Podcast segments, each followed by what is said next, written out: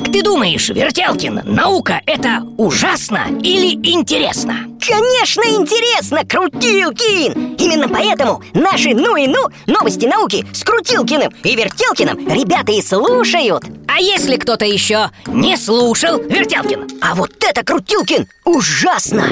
И что делать?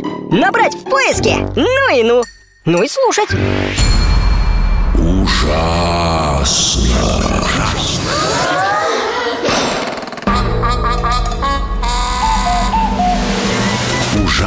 интересно все то, что неизвестно. Привет, ребята! С вами Софья Бондаренко. В эфире детского радио очередной выпуск программы «Ужасно интересно все то, что неизвестно». А знаете ли вы, что Тюлени разговаривают на языке звездных войн. До сих пор считалось, что эти млекопитающие издают разные звуки, в основном трели и чириканье. Однако недавно ученые с помощью специальной техники записали подо льдом Антарктиды звуки, издаваемые тюленями, которые человек слышать не может. По-научному это ультразвук.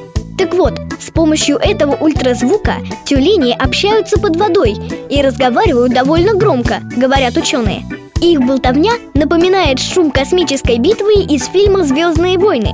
Вот только понять, что они говорят, ученым пока не удалось. Может, когда-то появится русско-тюленей словарь, и мы поймем, что эти ластоногие друг другу говорят. А знаете ли вы, что Не всем нужна голова, чтобы думать. Осьминоги, например, думают щупальцами. Именно в конечностях у них находится большая часть нервных клеток. На щупальцах есть присоски, их 250. Они позволяют осьминогу чувствовать, ощущать вкусы и запахи, а также выполнять разные сложные задачи. Например, открывать банки с едой, не задействуя при этом основной мозг. Так что каждая рука осьминога, она же и нога, очень умная. Ужасно интересно, Все то, что неизвестно.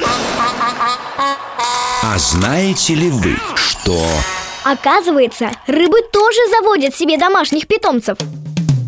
Раньше считалось, что только человек сумел одомашнить других животных, но ученые доказали, что у рыбок под названием стегастосы диенциусы тоже есть своего рода кошечки и собачки. Эти рыбки не просто плавают куда придется, они отважно охраняют свои участки водорослей, на которых живут мезиды. Это крохотные рачки. Мезиды удобряют водоросли, в которых любят плавать стегастосы, и преспокойно живут у них под бочком. Вернее, под брюшком, потому что чешуйчатые хозяева плантаций защищают их от хищников. Вот такая уникальная взаимовыгодная дружба.